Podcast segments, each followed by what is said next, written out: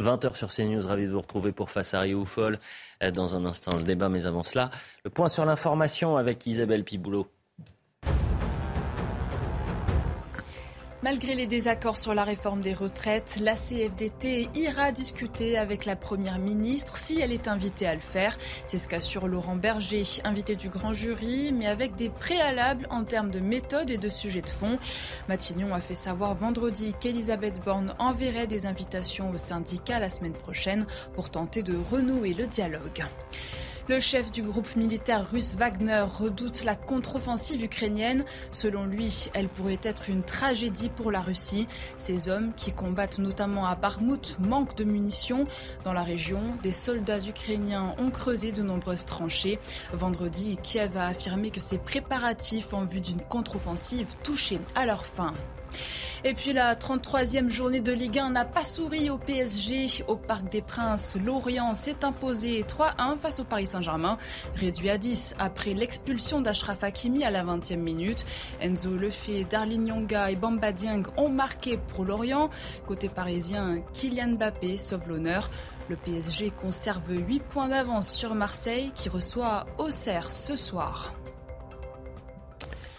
À la une, ce dimanche, c'est un concert de casseroles qui accompagne les déplacements des ministres, des élus de la majorité et même du président de la République. Les gilets jaunes cèdent sa place à l'ustensile de cuisine, mais la symbolique et les colères sont les mêmes. Une partie de la population veut se faire entendre, rêve de contester ce pouvoir si sourd à leurs revendications. Qu'est-ce qui se cache derrière ces casserolades? On en parle dans un instant. À la une également, depuis lundi, les autorités ont lancé une opération massive à Mayotte contre l'immigration, la délinquance. Dans cette île où la moitié de la population est étrangère, où la délinquance est reine, les Mahorais espèrent retrouver souveraineté et vie paisible. Comment protéger Mayotte de cette vague migratoire Élément de réponse dans cette émission. Enfin, ce soir, Yvan Rioufol, vous recevez François Pupponi, ancien député socialiste, ancien maire de Sarcelles. Son dernier ouvrage, La gauche en perdition, LFI, Europe Écologie Les Verts, NUPES, La Grande Dérive. Que reste-t-il de la gauche républicaine? Où est passée la social-démocratie? Voilà le programme face à Rio Foll. C'est parti, cher Yvan. Bonsoir. Bonsoir. Ravi de vous retrouver. Rebonsoir, Gabriel Cluzel. Merci d'être avec nous euh, ce dimanche. Les casserolades. Les casserolades, le concert des casseroles organisé par l'extrême gauche contre le gouvernement reflète-t-il eh bien, la colère française Yvan. Ah, que, les casserolades reflètent une colère française, assurément. Mais ce n'est certainement pas toute la colère française, bien sûr je pense qu'il faut faire attention à l'effet sonore qui pourrait cacher euh, toute une France silencieuse qui, elle, ne, se, reconnaît pas, a priori, dans ces casserolades. Mais cela dit, c'est vrai que l'usage du symbole de cette casserole a été bienvenu. Il vient rappeler quel était l'usage également du gilet jaune pour cette manière de vouloir se faire voir et entendre. Et cette casserolade, il faut tout de même le rappeler, elle avait été très utilisée par les partisans de l'Algérie française pendant des années. Euh, en Algérie, l'Algérie, les partisans de l'Algérie française menaient des casserolades afin de protester contre leur sort. Et c'est un petit peu d'ailleurs me semble-t-il, en fonction de, euh, ce passé-là, que Jean-Luc Mélenchon, qui est pied noir, avait suggéré ces casserolades, je crois m'en souvenir, mais c'était à propos de la réforme des retraites euh, en 2018, je crois, je dis peut-être une bêtise sur la date, mais en tout cas, c'est l'extrême gauche aujourd'hui qui essaie de se réapproprier ce mouvement-là, ce mouvement sonore-là, qui est un mouvement de protestation qui a été vu ailleurs, notamment au Chili et qui laisserait croire, dans le fond, euh, et qui va naturellement déborder pour le, demain, pour le, le, 1er mai. On peut imaginer que ce sera un grand défilé également de casserolades, mais simplement, simplement il faudrait peut-être se méfier euh, de ce théâtre d'ombre, dans le fond, qui voudrait laisser à penser que c'est le progressisme, c'est la gauche euh, ressuscitée qui viendrait envahir les rues et qui viendrait marquer la victoire du progrès, du progressisme. Et d'ailleurs, c'est ce qui a été entendu lors des dix ans du mariage pour tous, ou parce que quelques quelques hommes politiques de droite ont reconnu qu'ils s'étaient trompés. Le progressisme a avancé en disant qu'il avait définitivement gagné la bataille, la bataille des idées. J'invite à plus de prudence, car si je ne méconnais pas, je, ne mésestime pas naturellement cette colère syndicale et cette colère autour des retraites, elle me semble euh, au contraire être tout à fait euh, marginale par rapport à cette autre colère que je pressens depuis très longtemps, que je vois et que je décris depuis très longtemps, qui est la colère de la France silencieuse, qui est une France réactive, une France que l'on pourrait presque dire réactionnaire, si l'on prend le, terme de réactionnaire comme étant la définition de celui qui participe à une réaction politique. J'avais fait un petit livre provocateur, pardon de me citer, il y a dix ans, que, que, que j'avais titré De l'urgence d'être réactionnaire, en partant de cette définition du réactionnaire qui est celui qui participe à une réaction politique. C'est un petit peu ceci que l'on voit apparaître aujourd'hui d'une société éruptive, d'une société qui entend se dégager des mots d'ordre des syndicats et des mots d'ordre politique qui entend être autonome et pensée par elle-même. Et c'est cette société-là qui m'intéresse davantage que les casserolades. Parce que cette société-là peut naturellement prendre des casseroles et faire du bruit également, mais simplement elle est bien plus large que, que, cette société que, voudrait s'approprier euh, le, progressisme en perdition de mon point de vue. Et j'en veux pour, pour, démonstration, mais on y reviendra peut-être tout à l'heure, le, le, formidable élan que connaît maintenant, que cela plaise ou non, le Rassemblement national. On avait cité ici même un sondage il y a 15 jours donnant le Rassemblement national, s'il y avait des élections aujourd'hui, c'était un peu saugrenu, mm. ça l'affrontait à Emmanuel Macron qui ne se représentera pas.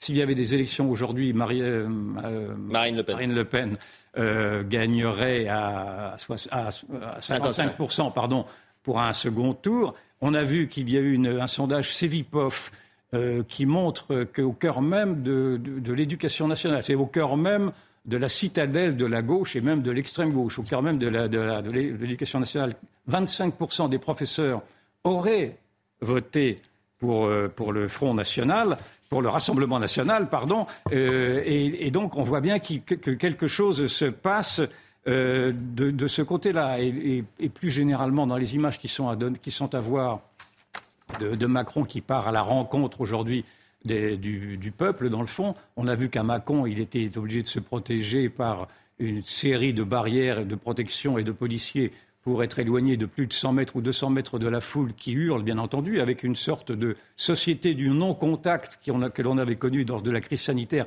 qui est reproduite aujourd'hui dans la crise politique. On a vu que ce non-contact-là était également euh, obliger également les autres membres du gouvernement à se soumettre également à une même prudence physique vis-à-vis de cette foule. Euh, on peut le déplorer d'ailleurs, parce que c'est une foule qui peut devenir tout à fait haineuse et que le président n'arrive à entrer en contact que quand il fait des, petites incursions improvisées euh, et, non, et, non, programmées.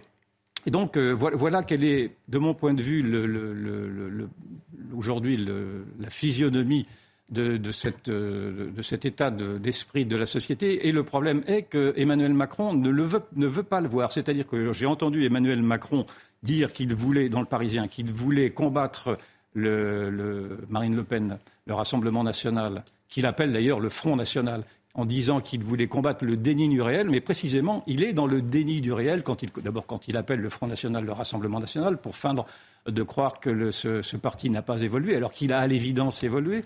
Euh, quand il attaque encore à nouveau et d'une manière démesurée euh, le populisme comme étant la plaie, la lèpre qui monte, alors que le populisme est très précisément cette expression d'une société qui, voudrait reprendre euh, sa place au cœur de la démocratie. Et c'est cette société-là qu'il ne veut pas voir. Or, c'est cette société-là, cette société de la classe moyenne, qui aujourd'hui me semble écrire l'histoire un petit bruit. Ce n'est pas elle qui hurle le plus, mais c'est cette société de la classe moyenne, qui est la société de la périphérie, dans le fond, celle qui a été marginalisée au, gré des, années qui passent. Ce n'est pas simplement une situation qui a été créée par Emmanuel Macron, mais c'est une situation qui est, due à 40 ans dans le fond d'oligarchie. J'ai déjà parlé de ceci. Et c'est cette société-là qui doit prendre aujourd'hui sa place centrale. Or, elle prendra sa place centrale, j'en fais le pari. Simplement, aujourd'hui, vous avez toute une structure, tout un système politique qui n'entend pas, euh, qui n'entend pas euh, ce réveil de la France maltraitée et qui, ce faisant, alimente encore davantage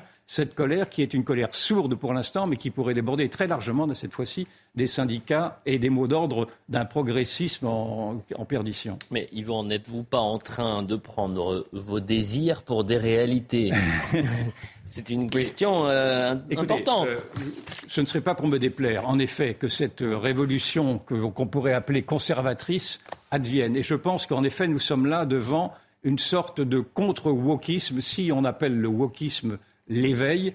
Ici, il y a un contre-wokisme qui est effectivement l'éveil de cette France oubliée-là. Et je pense que cette France oubliée-là, en effet, est en train de marquer l'histoire. Et, c'est facile à démontrer, parce qu'en fait, ce n'est pas du tout euh, un rêve que je projetterais, c'est simplement que j'observe les faits et que les faits euh, me donnent à voir des signaux faibles et des signaux forts. les signaux forts, je vous en ai donné un avec cette montée assez spectaculaire de mon point de vue de Rassemblement national, mais il y a d'autres signaux forts. Le premier d'entre eux, me semble-t-il, est l'échec de l'idéologie mondialiste qui a été défendue durant des années par le sommet de Davos, qui a été défendu durant des années par les milliards dépensés, déversés par Soros. Et l'on voit bien aujourd'hui que cette idéologie mondialiste est rejetée par précisément le réveil des peuples, le réveil des nations, le réveil des frontières. Euh, l'épisode ukrainien en, est très révélateur, où l'on voit que tous ceux qui crachaient sur les nations, le patriotisme, le nationalisme, applaudissent aujourd'hui à, cette naissance d'une nation. Donc cela marque déjà cet échec de cette, démondialisation qui est partout en marche de mon point de vue. On a vu, par exemple, ce fait extraordinaire qui a été mal, euh, mal perçu, en tout cas mal débattu, de, l'Union européenne qui, euh, à Strasbourg, très récemment, il y a 15 jours, a voté pour la construction de murs euh, qui viendraient protéger l'Union européenne, je ne sais pas si vous vous souvenez, mais il y a encore peu de temps, quiconque disait qu'il voulait ériger des murs pour se protéger était traité de fasciste. Et l'on voit qu'aujourd'hui, les murs sont construits, par exemple, en Finlande, en, Russie, euh, en Grèce, en Hongrie notamment, et, bien d'autres avant. Et bien d'autres avant. Et donc, on voit que, là, il y a quand même un réveil de ce wokisme, de ce néo-wokisme, si je vous permettez ce pléonat, cette fantaisie d'un réveil de ce, de ce qui était jusqu'alors un interdit de pensée. J'entends par exemple Fabien Roussel, le secrétaire général du, secrétaire général du Parti communiste, dire que les frontières sont aujourd'hui des passoires et, qu'il y a trop d'immigrés. Euh, non, et que, et que 48% des sympathisants de gauche disent qu'il y a trop d'immigrés, mais euh, Roussel dit sensiblement la même chose. Je vois que la Suède et le Danemark ont renforcé leur législation contre l'immigration pour protéger l'État-providence. Je vois même que la Suède est revenue euh, sur la liberté accordée aux enfants à changer de sexe. Tout ça, ce sont des, signaux que je qualifie de signaux forts, mmh. mais il y a aussi des signaux faibles. Et parmi les signaux faibles, permettez-moi de noter par exemple le retour du sacré, qui alors euh, Sonia Mabrouk, que nous connaissons bien ici, a écrit un livre sur le retour du sacré.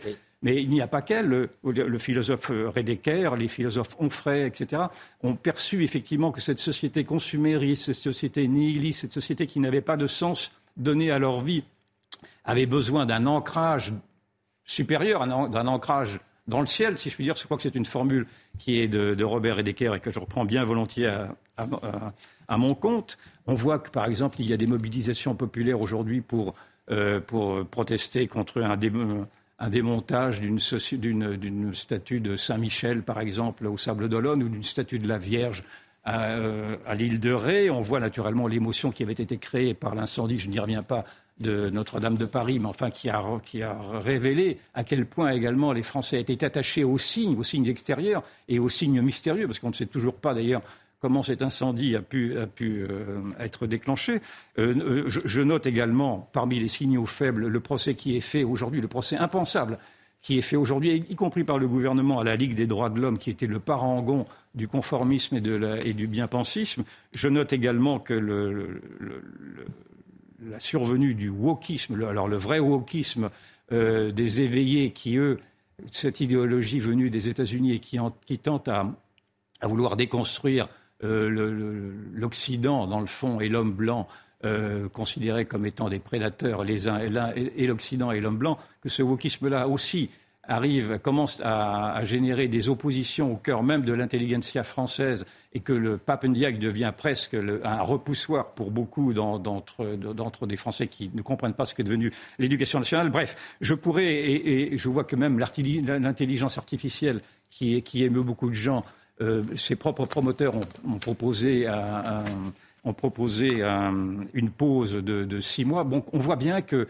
parmi tous ces signaux-là, on voit qu'il y a, en tout cas ce que j'appelle moi, une société réactive à tout point de vue, une société réactionnaire pour reprendre un terme un peu plus, un peu plus osé, mais qui est peut-être inutile parce que cela viendrait euh, euh, brouiller les, démonstrations. Mais en tout cas, une société réactive, une société qui ne veut plus marcher au pas et une société qui entend aujourd'hui gérer elle-même son propre destin. Et ceci est beaucoup plus intéressant que les casserolades qui seront celles de ce 1er mai, euh, qui, s'annoncent en effet comme étant massif, mais on le verra bien. Vous savez, on avait dit de, la Coupe de France d'hier, ah. qu'elle allait être une grande victoire de la CGT. On a, vu que la, on a vu que la CGT avait fait un flop. Cela dit, C'est vrai qu'il Le FC Nantes aussi a fait un flop. Pardon Le FC Nantes aussi. Je vous pique un peu, je, connais votre... mais je, bien qu'étant nantais, j'ai assez peu de solidarité avec le FC dans la mesure où je m'intéresse assez peu au football. Pardon pour ceux qui, euh, aiment le football.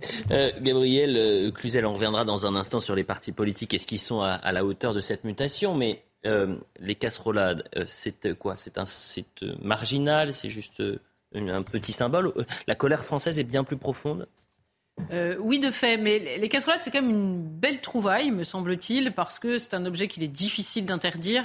Euh, on peut le décliner de mille façons. Vous savez, même hmm. quand on dit euh, qu'Emmanuel Macron, c'était le Mozart de la finance, on peut dire que finalement, non, c'était un concert de casseroles. Vous voyez, il y a mille façons de décliner le, ce mot symbole.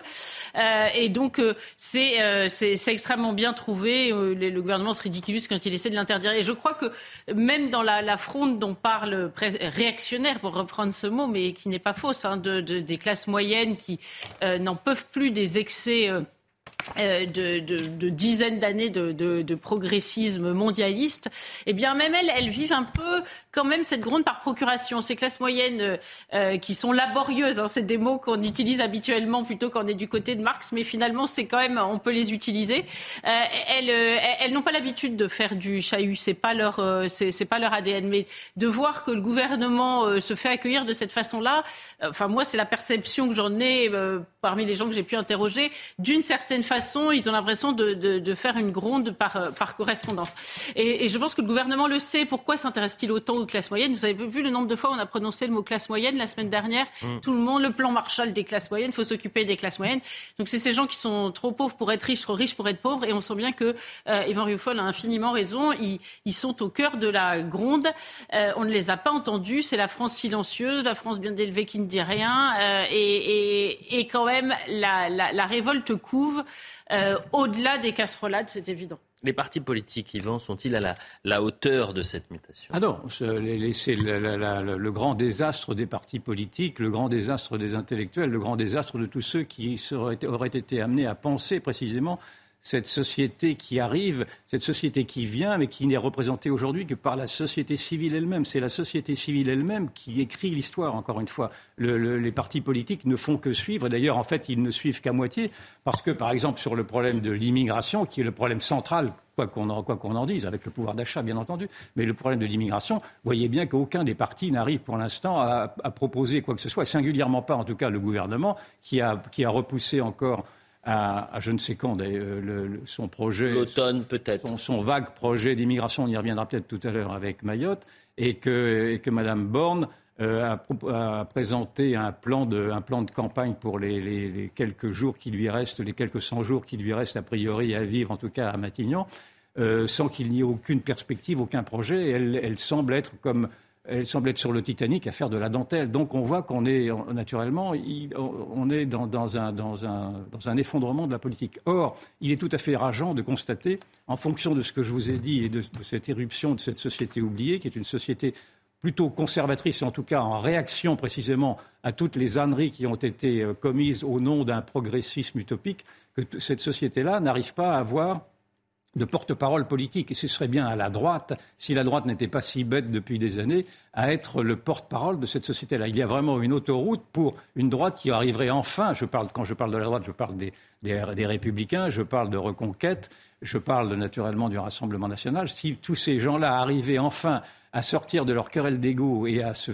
à se coaliser pour au moins lutter contre le wokisme d'un côté, l'islamisme de l'autre et la, société multiculturelle enfin, c'est-à-dire tout ce qui est en train de faire s'effondrer la cohésion nationale, nous, aurions réussi quand même, une, grande victoire intellectuelle. Mais pour l'instant, je me heurte d'une manière, euh, je n'arrive pas à trouver le mot, enfin décourageante en tout cas, à, une, à une, guerre de tranchées qui est euh, entretenue bêtement euh, et par les uns et par les autres et je pense que les Français le voient et que, les Français commencent à s'irriter également de cette droite-là. Parlons à présent de, Mayotte. Le gouvernement a, décidé, Yvan, depuis euh, lundi, de démanteler des bidonvilles et d'expulser les, clandestins de ce département. Comment jugez-vous euh, cette politique? Ah bah écoutez, je la juge euh, incohérente et à tout point de vue. Je la juge incohérente parce que d'abord, euh, cette politique euh, qui. Alors nécessaire, il y a une urgence euh, incontestable à Mayotte et il faut bien sûr résoudre ce problème d'immigration clandestine. Simplement, le, gouvernement s'attaque à Mayotte et à son immigration clandestine alors même qu'il vient, on en a parlé un instant, qu'il vient de repousser à, on ne sait quand, au calendrier grec, son projet de loi sur l'immigration, qui était d'ailleurs précisément de, faciliter une immigration clandestine, puisque les clandestins, on en a parlé euh, dix fois, les certains clandestins auraient été régularisés s'ils répondaient à des emplois dits en tension. Donc il y a une première incohérence politique. La deuxième incohérence est, beaucoup plus amusante, euh, parce qu'elle est, est, de voir euh, comment les, les décoloniaux et les antiracistes qui protestent de la violence qui est, faite à, Mayotte par cet État de droit, comment les décoloniaux et les antiracistes euh, sont obligés de constater que la, population de Mayotte, euh, hier encore, euh, dressait des drapeaux bleu, blanc, rouge, donc en ode à, à, cet État prétendument colonisateur, afin précisément de rester dans cet État colonisateur, et que toute cette communauté comorienne euh, vote très massivement pour Marine Le Pen. Et donc, euh, que l'on présuppose être euh, naturellement le, parangon du racisme, si l'on en croit en tout, en tout cas tous ceux qui nous disent naturellement que le racisme est un racisme mené par les Blancs. Donc on voit bien qu'il y a là des incohérences intellectuelles, des incohérences politiques. Plus gravement, et, pour, aller plus, pour, aller plus, vite, il, est, il, est, clair que, que ce département, le 101e département, est un qui d'ailleurs n'aurait pas dû, qui de mon point de vue, on a fait une erreur en, le mettant comme étant un département français, mais maintenant que la chose est faite, il faut aller au bout. Ce département est le laboratoire de, ce qu'est aujourd'hui l'immigration clandestine. On y retrouve tous les, ingrédients. On peut, parler naturellement d'invasion, on peut parler d'occupation du territoire. Il y a 50% de, Mayotte aujourd'hui est, est constitué d'une population étrangère. Les trois quarts des bébés ont une mère étrangère.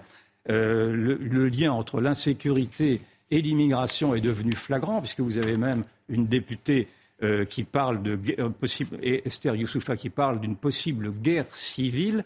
Et, vous avez là, non pas un remplacement ethnique et culturel, puisque naturellement, ceux qui, toute cette population est comorienne de culture et et de religion musulmane, mais en tout cas une sorte de remplacement de confort, une sorte de remplacement d'usurpateur, de squatteur dans le fond, et qu'en tout cas il y a une grande dépossession qui vient en résonance à ce que vivent aujourd'hui les, Français en métropole elle-même. Et on peut se demander d'ailleurs si ce que vit Mayotte, au-delà naturellement des particularités de, cette, île ne, viendrait, ne, sera pas ce que, ce que, va connaître la France dans les, dans les 10 ou 20 ans à venir. Et c'est peut-être sur ça que je veux vous entendre, Gabriel Cluzel, euh, sur cette particularité euh, mahoraise, mais qui pourrait se retrouver, ou qui se retrouve, certains disent, déjà dans, quelques quartiers, quelques villes de, de la métropole. Oui, c'est très curieux cette façon que nous avons de nous autocensurer, de nous interdire de tirer les leçons de ce qui se passe à Mayotte. C'est-à-dire qu'il y a les mêmes ingrédients, euh, les mêmes causes. Donc pourquoi euh, ne produirait-elle pas les mêmes effets, sachant qu'en France, euh, dans certaines villes, certains ont le sentiment que nous y sommes déjà, ceux qui y vivent en tout cas. Donc et, là, il est convenu de dire que ah non non, oulala, Mayotte et, la métropole, c'est tout à fait différent. Et ce serait au contraire important, même pour les Mahorais eux-mêmes, de, prendre ce qui se passe chez eux à, à la juste. Alors c'est vrai que c'est compliqué pour la gauche de reconnaître euh, ce qui se passe à Mayotte parce que c'est un échec à peu près de tout ce qui a été euh, promu ces dizaines dernières années, à commencer par le droit du sol. Et, c'est très compliqué à contrer pour eux parce que les Mahorais et Yvan l'a dit, euh, ne, sont pas des, paysans bretons ni avéronnais sur laquelle, la tête desquels on peut, on peut taper à loisir. C'est plus compliqué de les traiter euh, de racisme. Mais certains n'hésitent pas à le faire. Moi, j'étais très frappée de voir des manifestations ici, à Paris, à Marseille et ailleurs pour, euh, euh, il faut vraiment avoir un sacré toupet pour aller euh, dire que finalement les Mahorais, il faut qu'ils accueillent les, les Comoriens. Tout cela se, se, passe très bien. Mais il se passe la même chose. Hein. Moi, j'ai entendu Dominique Voynet dire ah ben, les Comoriens qui sont en situation légale, ils n'ont qu'à venir en métropole. Comme ça, ça se verra moins. Ça se verra moins qu'à Mayotte. C'est sacrément gonflé. Ben, c'est exactement ce qu'on fait avec les campagnes aujourd'hui. C'est-à-dire qu'on dit des grandes villes, venez, on va les mettre à la campagne. L'immigration massive qui, qui trop voyante en en, euh, en ville et qui posent des problèmes, on va les mettre à la campagne et ça se verra plus. Bah non, ça s'appelle mettre la poussière sous le tapis, mais ça résout jamais les problèmes. Avant la publicité et de recevoir François Pupponi, quand même, que faudrait-il faire, cher Alors très très rapidement, parce que le, on a, le temps défile. Euh, le temps a filé. Écoutez, il faut sortir de l'angélisme. Il faut naturellement avoir maintenant une vision réaliste des problèmes posés par l'immigration. Donc, comme Gabriel l'a dit, il faut d'abord supprimer carrément supprimer le droit du sol, pas simplement à Mayotte. Il a été, il a été vaguement aménagé en 2018, mais il ne suffit pas à l'évidence. Il faut supprimer le regroupement familial. Il, faut supprimer les aides sociales quand elles ne sont pas attribuées aux seuls, euh, aux seuls ressortissants français. Il faut, il, faut également supprimer cette législation absurde sur le logement qui, qui, qui permet aux juges de Mayotte euh, de demander en préalable à ce que l'on reloge euh, les, les, ceux qui sont logés, y compris dans des cabanes, sous des cabanes, et l'on voit la même chose, la même chose se produit sur les grands boulevards parisiens. Vous avez des cabanes qui se sont construites et qui restent à demeure parce que aujourd'hui la législation est telle aujourd'hui qu'il faut d'abord reloger même, même ceux qui sont sous, des cabanes de tente ou de, ou de carton, etc. Enfin bref, il y a toute une législation qui est d'abord à revoir avant de s'attaquer à ce problème majeur qui est celui de l'immigration à Mayotte, mais en métropole. Je pense qu'on reviendra évidemment sur la question migratoire, notamment à, Mayotte. La pub, on retrouve euh, François Pupponi dans un instant. Restez avec nous pour la deuxième partie de Face à Rioufol. 20h30 sur CNews, on poursuit euh, face à Rioufol. On, reçoit euh, ce soir François Pupponi. Quel plaisir d'avoir François Pupponi sur le plateau. le point sur l'information d'abord avec Isabelle Piboulot. Parmi les changements du 1er mai, les prix du tabac vont augmenter en France métropolitaine. Des hausses de 10 à 60 centimes pour la plupart des paquets de 20 cigarettes et de tabac à rouler. Des augmentations conformément à la volonté du gouvernement de répercuter l'inflation sur le tabac. Toutes les marques ne sont pas concernées. La barre des 11 euros sera ainsi atteinte par de nouveaux paquets. Emmanuel Macron a redit son engagement à Volodymyr Zelensky à apporter toute l'aide nécessaire à l'Ukraine afin de rétablir sa souveraineté et son intégrité territoriale. Au cours d'un entretien téléphonique, les présidents ont fait état de la coordination européenne en matière d'assistance militaire alors que Kiev prépare une vaste contre-offensive pour reprendre les territoires conquis par la Russie. Et puis en Turquie, Recep Tayyip Erdogan a tenu son deuxième grand meeting à deux semaines d'un double scrutin. Une immense foule, drapeau turc en main, s'est rassemblée à Ankara. Le président turc a appelé ses partisans à frapper aux portes des indécis. Les élections présidentielles et législatives se tiendront le 14 mai. Merci Isabelle pour le point sur l'information. François Pupponi est avec nous, ravi de vous retrouver, ancien député maire de Sarcelles. Euh, vous avez écrit euh, la gauche en perdition, LFI, Europe Écologie Les Verts, NUPES, la grande dérive. Yvan Rioufol, pourquoi avoir invité ce soir François Pupponi? Parce que d'abord, euh, je connais François Pupponi et son honnêteté intellectuelle, et puis surtout, j'ai lu son livre La gauche en perdition, et j'ai trouvé que ce livre était formidable, et que j'ai lu sous la plume de François Pupponi ce que même euh, à droite, on n'osait pas trop dire sur les liens qui, qui, qu'a pu entretenir la gauche avec le totalitarisme, les liens qu'a pu entretenir la gauche avec le nazisme, avec le fascisme, avec etc. Et j'ai trouvé gonflé, dans le fond, que ce soit un homme de gauche qui, qui ose effectivement admettre que le totalitarisme plane encore, en tout cas, sur, sur une certaine gauche, non pas celle qu'il représente, mais d'ailleurs, vous-même êtes-vous encore de gauche, je ne sais pas, je vous poserai la question. Et, euh, et donc, pour toutes ces raisons, j'ai trouvé très intéressant que qu'un ancien socialiste, vous n'êtes plus socialiste depuis maintenant deux ans, je crois, euh, nous explique l'effondrement de la gauche, dans le fond, parce que c'est ce que nous vivons à travers tous les effondrements, il y a cet effondrement de la gauche. Et j'aimerais que vous nous expliquiez, dans le fond, quels sont les liens entre la gauche et le totalitarisme Alors, il faut faire un peu d'histoire.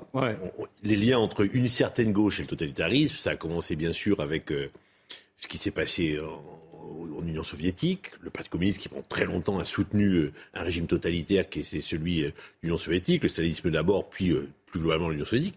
La proximité avec la Chine, c'est-à-dire que chaque fois qu'il y avait un, gouvernement ou un régime qui se disait de gauche, marxiste, etc., les partis de gauche traditionnels que nous avions en France, sauf le Parti socialiste, disaient eh ben, super, bravo, on va y aller. Et ils ont été dans, la négation de ce qui se passait pendant des années on pensait que ça avait changé. Bon, mais on voit par exemple que Jean-Luc Mélenchon est en adoration devant ce qui se passe au Venezuela. Quand on regarde comment au Venezuela s'est géré, enfin, une catastrophe euh, sociale, économique, environnementale, on se dit ce n'est pas fini. Une certaine gauche est toujours en admiration devant des régimes totalitaires parce que ces régimes se disent marxistes et donc parce qu'ils se disent marxistes, on doit être en adoration devant. Et Parce que vous allez quand même assez loin. Vous rappelez que le fascisme, on dit que le fascisme est d'extrême droite. Non, vous rappelez que le fascisme ou le nazisme, que le fascisme, d'ailleurs le nazisme c'était le national-socialisme. Donc vous le rappelez parce qu'on semble l'avoir oublié, mais que toutes ces toutes ces idéologies n'étaient pas des idéologies d'extrême droite, mais bien d'extrême gauche. On est bien d'accord. De gauche et d'extrême gauche. Des, gauches et d'extrême gauche. Et, que ça partait et d'ailleurs, avec des collaborateurs, parmi les collaborateurs, il y avait beaucoup de, de, de, personnalités qui venaient de la gauche. Absolument. Donc, donc c'est une réalité.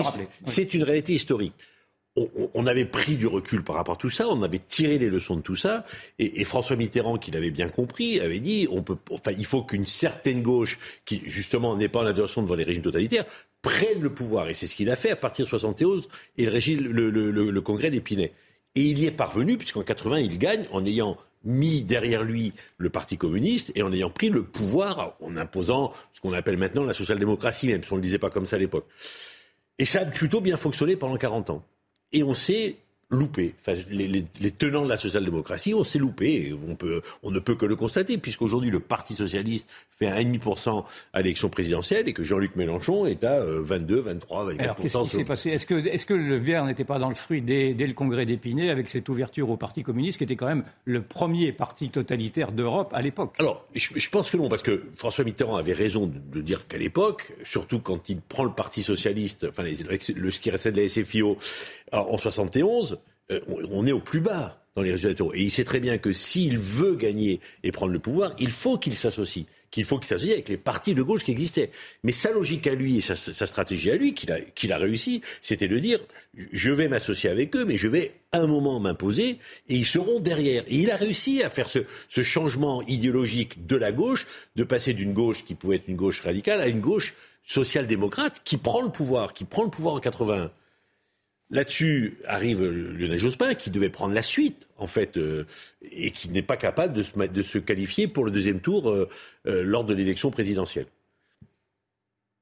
Arrive François Hollande qui fait une campagne très à gauche, très à gauche. Quand on se rappelle, enfin, François Hollande, quand il disait mon ennemi c'est la finance, il fait une campagne très à gauche, il gagne le pouvoir, mais il essaye d'appliquer une politique qui n'était pas une politique très à gauche. Et là, bah, tout s'écroule. Il n'est même plus en capacité de se présenter.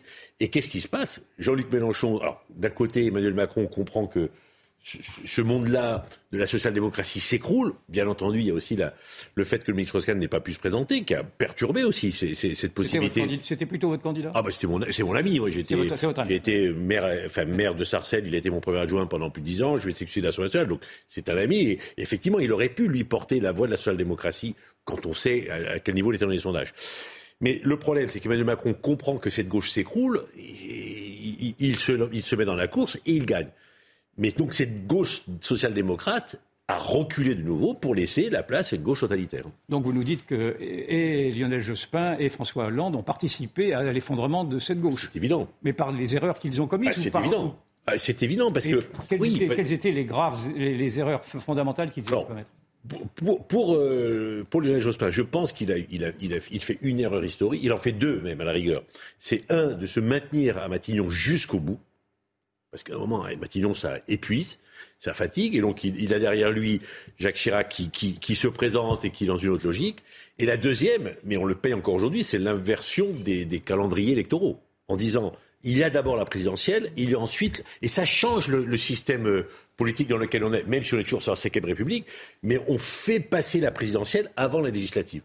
Et puis François Hollande, bah, c'est les mesures qu'il a pu prendre. Un moment, quand il décide de dire sur euh, la déchéance de nationalité ou sur la loi El Khomri, il n'a plus de majorité vraiment à l'Assemblée et donc il fait écrouler la social-démocratie. Il n'est même plus en capacité de se présenter à l'élection présidentielle. Gabriel Cluzel. Oui, vous évoquiez euh, François Mitterrand, euh, c'est quand même lui qui a euh, instauré tout le petit théâtre antifasciste, comme allait l'appeler ensuite Lionel Jospin, en faisant monter l'antiracisme et qui, qui allait obérer, enfin annihiler toute possibilité de discussion sur l'immigration. Donc ce qui nous arrive aujourd'hui, l'impossibilité de discuter de ce sujet-là, ça vient quand même de François Mitterrand. Je veux bien qu'on lui tresse des couronnes de laurier, mais enfin, bon. Bien entendu, oui, bien entendu. Dès lors que euh, euh, Jean-Marie Le Pen a pris le, débat sur l'immigration à son compte, effectivement, la gauche, alors Mitterrand, il voyait un intérêt électoral parce que bah, ça faisait monter l'extrême droite, et donc euh, il savait très bien que tant que l'extrême droite était à un certain niveau, lui, il serait réélu, donc il y avait une stratégie politique de François Mitterrand. Mais, mais ce n'est pas François Mitterrand qui est responsable du fait que la gauche n'ait pas été capable d'aborder le sujet de l'immigration d'une manière normal, rationnel, euh, et, et en parler. Comme c'était un sujet préempté par l'extrême droite, eh bien on n'en parlait plus, tout comme la nation. Et donc à un moment, la gauche a, refusé de parler de sujets qui étaient des sujets prégnants pour les Français, parce que c'était l'extrême droite qui en parlait, qu'il fallait pas en parler, que c'était tabou.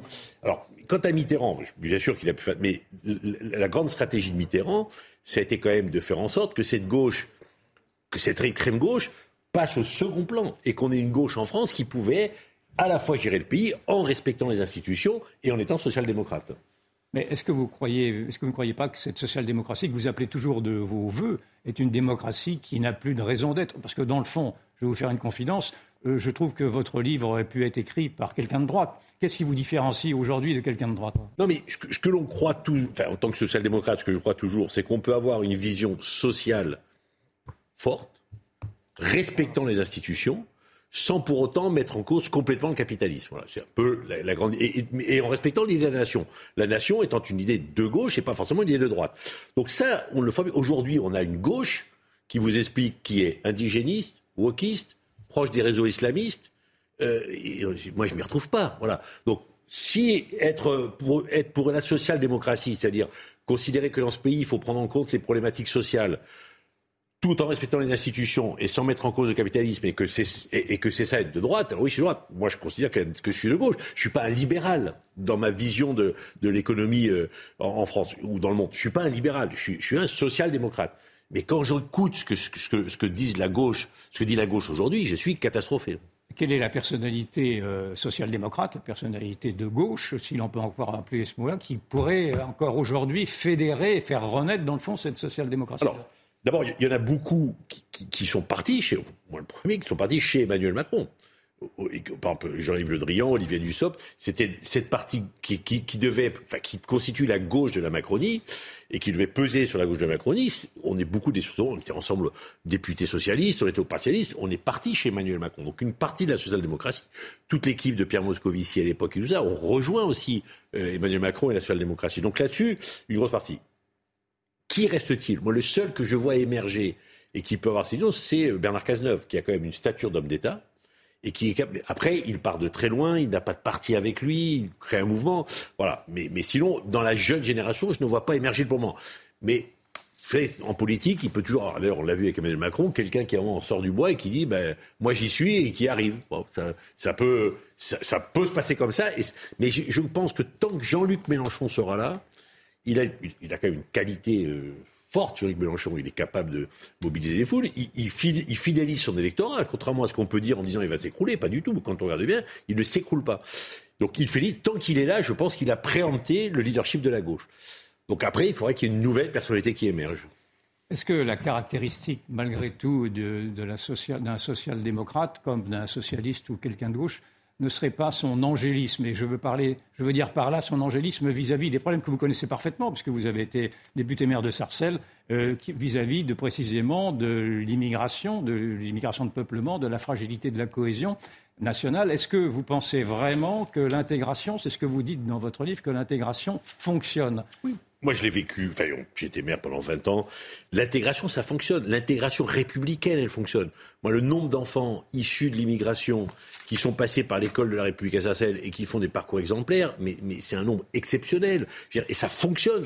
Il y en a qui n'y arrivent pas, mais la grande majorité y arrive. Donc, oui, l'intégration, ça fonctionne. Et ça fonctionne plutôt bien. Il y a des échecs, mais il y a des très, très grandes réussites. Le problème de la social-démocratie, c'est qu'à un moment, quand on arrive au pouvoir, et c'est ce qui s'est passé avec euh, Lionel Jospin et avec euh, François Hollande, quand on est au pouvoir, la réalité économique, la réalité du marché nous, rattrape. Et on n'est pas capable de tenir sur un quinquennat les mesures indispensables pour faire avancer le pays. Et donc c'est pour ça qu'à le peuple de gauche nous a quittés. C'est pour ça qu'à la fin, euh, Lionel Jospin n'est pas au deuxième tour, et c'est pour ça que François Hollande n'est pas en, capacité de se, représenter. C'est parce qu'à un moment, il y a une telle on fait une campagne de gauche et la mise en œuvre de la politique que, que nous, ce que nous mettons en œuvre n'est pas à la hauteur de l'aspiration du peuple de gauche. Et à la fin des deux quinquennats, le peuple de gauche nous lâche et, préfère partir vers, euh, vers Jean-Luc Mélenchon. pas malgré tout un problème d'approche de la réalité. Vous nous dites que dans sa, dans la, dans sa grande majorité, l'intégration des populations issues de l'immigration fonctionne. Ce n'est pas exactement ce que l'on voit, ce n'est pas exactement ce que je vois. Alors pourtant, on regarde à peu près les mêmes choses, ou alors on ne met pas la, la, la même signification au, monde, au mot d'immigration. Et quand, par exemple, il y a quand même malgré tout un problème de séparatisme, quand il y a des sondages qui montrent que les jeunes issus de l'immigration musulmane se reconnaissent d'abord prioritairement dans la loi islamique, dans la charia, plutôt que dans la loi de la République, on ne peut pas dire que l'immigration fonctionne. C'est pour ça, alors, tout à fait. Les élus locaux, les, les grands-mères socialistes des années 75, 80, 90, eux ont alerté. Manuel Valls, d'autres, moi-même, on a alerté en disant attendez, si on ne s'occupe pas de ces quartiers-là, si, je ne parle pas de la rénovation urbaine qui a plutôt bien mais s'il n'y a pas des enseignants, des fonctionnaires, des policiers dans ces quartiers-là pour prendre en compte les problématiques, d'autres prendront la place. Donc on a alerté. Et là, on n'a pas été entendu. Là, on n'a pas été écouté. Parce que souvent, on était confronté avec des responsables politiques au niveau national qui ne comprenaient pas ce qu'on leur disait. Pour leur parler avec eux, quand on leur disait, mais attendez, faites attention. Quand Manuel Valls disait, mais faites attention à ce qui se passe. On disait, mais non, vous comprenez pas, c'est pas aussi difficile. Mais si, euh, quand vous en parlez avec des préfets, vous aimez de quoi vous parlez, on dit, mais regardez ce qui se passe. Et à un moment, alors, d'abord, la gauche a laissé ses quartiers. Il n'y avait plus de militants de gauche pour être tous les jours dans les quartiers, pour aller euh, porter la bonne parole. Et il n'y avait pas les fonctionnaires qu'il fallait pour le faire de 24 heures sur 24. Et on a laissé la place au réseau de l'islam radical. Oui, bien entendu. Mais nous, on a tiré le signal d'alarme depuis des années. Et ça, à un moment, un certain nombre de responsables de gauche n'ont pas été capables de l'entendre. Alors, est-ce qu'ils n'ont pas été capables de l'entendre? Ou est-ce qu'ils ont laissé faire parce que ça les arrangeait? Parce que quelque part, c'est ce qu'ils pensent J'ai toujours le doute. Bon, si on prend Jean-Luc Mélenchon, il considère que c'est normal, euh, après tout, euh, que, que, que, ces communautés prennent le pouvoir. Et puis, et puis d'ailleurs, il s'y arrange avec eux, il passe des accords électoraux, et ça marche très bien. Mais alors, est-ce qu'il y a de la naïveté? Est-ce qu'ils n'ont pas voulu entendre Ou est-ce qu'ils n'ont pas voulu prendre la Je J'ai pas vraiment la réponse. Ça dépend des jours. Mais nous, on, on a alerté. Et on n'a pas été entendu, on n'a pas été suivi. Et aujourd'hui, on arrive au résultat d'aujourd'hui. Mais malgré tout, le parti présidentiel euh, ne, montre pas une, particulière, une particulière fermeté vis-à-vis de l'immigration. Est-ce que, oui, mais j'ai cru comprendre malgré tout, vous reconnaissiez davantage dans la Macronie si vous aviez à vous rattacher à quelque chose. Et donc, est-ce que vous ne voyez pas malgré tout que la Macronie est tout à fait en deçà également de ces problèmes de l'immigration parce qu'elle continue elle aussi à s'abriter euh, derrière des raisonnements et sans voir quelle est la, difficulté de vivre en, fait, si vous voulez, la population? Pour moi, il y, a, il y a trois sujets. Il y a le problème de l'immigration, légale et l'intégration qui se passe plutôt bien, le problème de l'immigration clandestine qu'on est incapable de gérer, et le problème des réseaux de l'islam radical qui s'implantent dans ces quartiers. Il y a bien entendu de la porosité entre les deux. Bien entendu que les, détenteurs de l'islam radical, que les frères musulmans qui s'implantent dans ces quartiers, ils vont plutôt aller essayer de chercher des gens au sein de la population euh, d'origine étrangère et musulmane, parce que c'est là où ils peuvent recruter le plus facilement. Et que, leur technique, leur dialectique, elle est plutôt efficace avec ces populations. L'immigration, je répète, on est capable de plutôt, l'immigration légale, de plutôt bien la gérer, d'accueillir ces populations. L'immigration clandestine, on est incapable de le faire. Et la lutte contre l'islam radical, on n'est pas capable de le faire, malgré la loi qu'on a pu voter il y a, il y a deux ans sur euh, le séparatisme. Mais globalement, on n'a pas suffisamment d'acteurs présents sur le terrain pour s'opposer à ces réseaux. Oui, pardon, je, je, ne suis pas d'accord. Je ne pense pas qu'on puisse dire que l'immigration légale se passe euh, euh, aussi bien que vous le dites. Et ça, euh, je, ça aussi, ça participe d'une forme euh, d'angélisme. Moi, j'essaie de suivre vos propos. Si j'ai bien compris, vous dites que, comme à partir du moment où l'extrême droite s'est saisie du problème de l'immigration, la gauche a décidé que c'était plus sa partition et s'en occupait plus. Moi, je vois ça différemment. J'ai l'impression que depuis la guerre d'Algérie, on a considéré que la, la, la figure du colonisé, racisé, une figure quasi christique, que la gauche a, a, a, s'était mis en tête euh, d'accueillir et, qu'elle en a fait son, son évangile et, et, à contrario, elle a, elle a dénigré la France jusque dans l'éducation nationale et c'était donc impossible de faire aimer cette France à, une population tout en lui disant qu'on avait été détestable avec ses parents. Vous voyez, c'est... Non, mais je pense qu'effectivement, on a un problème avec on a eu un problème en France, et on a toujours un problème en France avec l'immigration post-coloniale. Bah, c'est toujours le cas. Hein. Oui, bien sûr. Avec l'immigration post-coloniale, on voit bien qu'on a loupé quelque chose, puisque une partie des descendants des immigrations post-coloniales, ils ont la détestation de la France. Oui, donc on a, on loupé quelque chose. Mais moi, en tant que maire de Sarcelles, j'avais la chance de voir arriver des populations immigrées du monde entier. Euh. Et par exemple, il y a eu une très forte immigration des chrétiens d'Orient, des Chaldéens, qui venaient de Turquie. Enfin, intégration exemplaire. Parce que culturellement, ils étaient plus proches. Oui, mais il y a, peut-être la religion, mais ils venaient de Turquie, des montagnes de Turquie. Bah, la religion, ça donc, fait on les a accueillis, ils se sont intégrés, mais d'une manière exemplaire. Enfin, regardez, bon. Là, actuellement, on a une forte immigration pakistanaise qui ne pose aucun problème. On a une intégration des Pakistanais qui ne pose aucun problème. Ils sont musulmans. Voilà. On a par contre des problèmes avec certaines communautés qui ont du mal à s'intégrer. Donc je veux dire par là, c'est que l'immigration, elle n'est pas un échec pour tout le monde. Elle est une réussite pour certains qui arrivent en France, qui respectent le pays, qui s'intègrent parfaitement, qui font faire des études à leurs enfants et qui n'ont pas de difficulté, qui n'ont de difficulté de rapport conflictuel avec la France. Et puis il y a d'autres communautés, oui, où on voit bien. Et c'est principalement, effectivement, vous avez raison, des communautés issues de des anciennes colonies, où, là, il y a un rapport à la France qui est un rapport très compliqué, où pour certains d'entre eux, il y a la détestation de la France. C'est là, c'est ça qu'on a loupé, c'est l'immigration post-coloniale. Ça, on l'a loupé complètement. Mais sinon, d'autres immigrations, ça fonctionne plutôt bien. Moi, je Vous trouvez que l'immigration afghane, pakistanaise, globalement, se, moi, moi, j'étais dans une circonscription où il y a une forte communauté pakistanaise, il y a une forte communauté kurde.